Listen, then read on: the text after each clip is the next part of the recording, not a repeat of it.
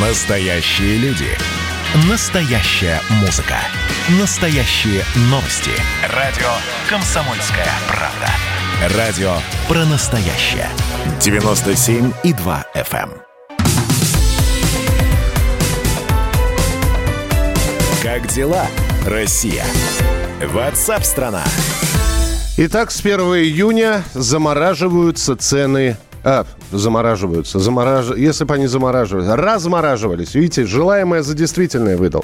Размораживаются цены на сахар. Заканчивается срок соглашения, которое правительство заключило с производителями и торговыми сетями. Дальше сдерживать цены предполагается более рыночными методами. В частности, планируется создать интервенци...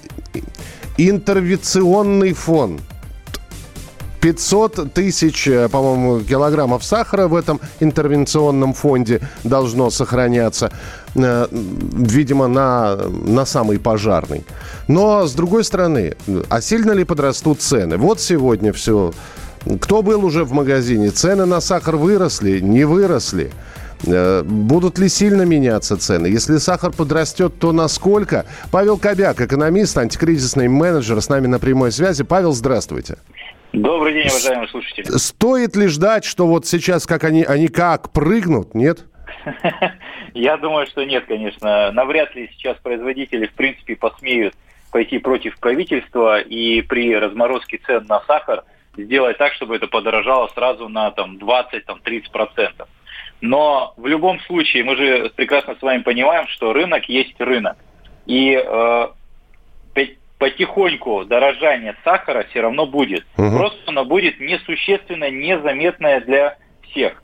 То есть, если мы посмотрим с вами на предыдущее дорожание, то оно же происходило тоже не сразу, там на 20-30 рублей подорожало. Оно подорожало на 2 рубля, на 3 рубля, на 5 рублей. И только когда э, произошла такая критическая, такое критическое подорожание сахара, которое уже бросалось в глаза для наших пенсионеров, да, э, для малообеспеченных людей, где подорожание произошло там примерно там, на 30-40 рублей, тогда, конечно, так скажем, общественность снова узнает, что у нас опять что-то подорожало.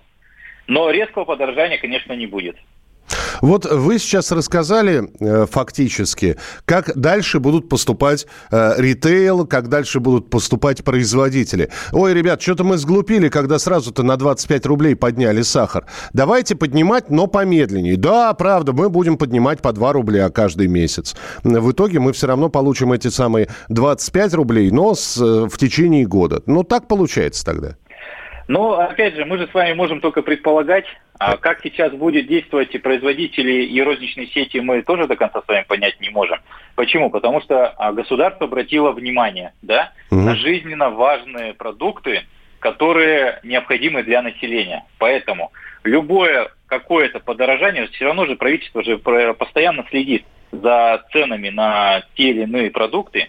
И если начнется подорожание, которое будет выходить за рамки рыночных условий, да, вот не зря же сказали, рыночные условия, рыночные методы, угу. то тогда, конечно же, сразу же к производителям а, позвонят и спросят, а почему у вас подорожало, например, там на 10 рублей за три месяца? Поэтому сейчас производители, я думаю, что в первое время они будут смотреть на то, как реагирует правительство – на те или иные меры и смотрит или не смотрит на подорожание какое-либо, которое от производства зависит. И, безусловно, за этот период времени э, нужно понимать, что э, производители – это же э, бизнесмены, это бизнес, да, который имеет свою какую-то нагрузку, зарплатный фонд, кредиты и так далее. С учетом того, что сейчас у нас ставка банковская началась повышаться, то все заемные деньги стали тоже дорожать. И поэтому производители при росте цен – в какой-то мере всегда смогут, также нужно понимать, правительство обосновать, почему подорожал сахар, например, там, на 2 рубля. Потому что выросли цены на кредит. Почему подорожало еще на 3 рубля? Потому что мы, например, вкладываем деньги в развитие нашего производства. Но, Павел, простите, я могу понять, почему дорожает тростниковый сахар. Но у нас сахарный тростник не растет.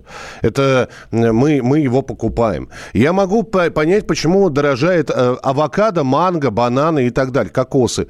Вот. Но когда у нас э, есть большое количество засеянных территорий сахарной свеклой, из которой сахар производится, и потом мы ну, вот об, объясните для всех тогда, почему мы ее выращиваем, сахарную свеклу. Сахар делается исключительно э, из наших полностью, в общем-то, ингредиентов, и он дорогой, зараза. Ну, я, конечно, навряд ли э, смогу сейчас рассказать вам всю цепочку изготовления э, сахара, да, и свеклы. А что можно, скорее всего, лежит на поверхности, да? А в первую очередь, насколько я понимаю, в первую очередь это лежит постоянное обновление оборудования и постоянное вкладывание денежных средств в новые проекты. Новые площади, их же нужно удобрять, их нужно засеивать, их нужно окучивать, это нужно все собирать.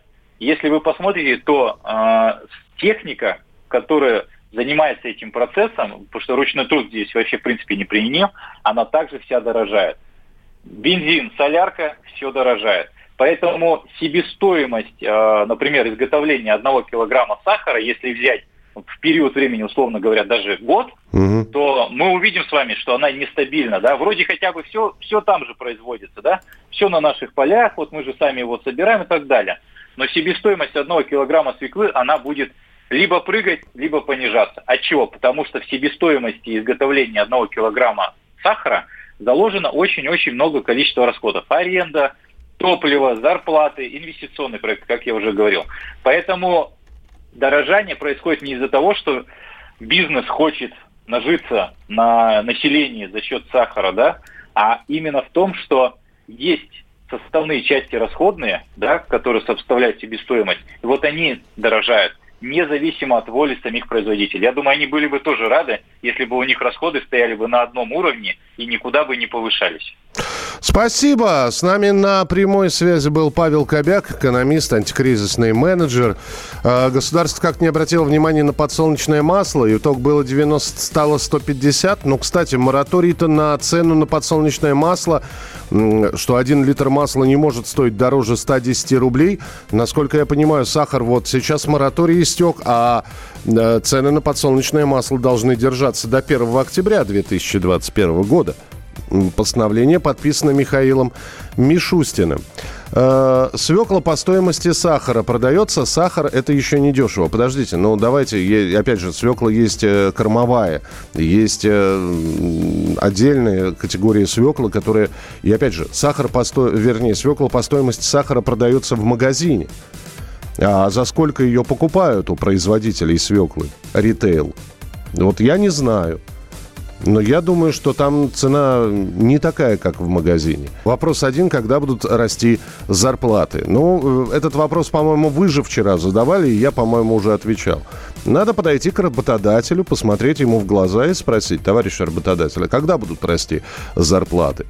Э, э, естественно, бизнес хочет обогащения. Да, я тоже думаю, что это же не просто так повышение цен.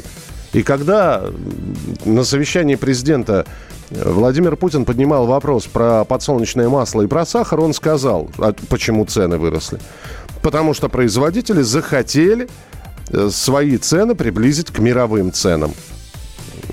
Все здорово. Осталось зарплаты к мировым приблизить, и вообще все будет замечательно. Третий занимательный факт про Надану Фридрихсон. Она прирожденный счетовод. Складывая один плюс один, у меня получается не 2, а 22. Четвертый занимательный факт про Надану Фридрихсон. Она отлично умеет держать удар.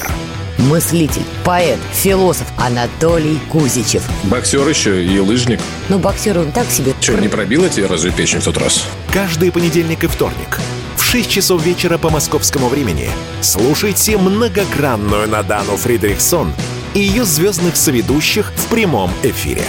Вот мы дружной компашкой на радио «Комсомольская правда» будем для вас вещать.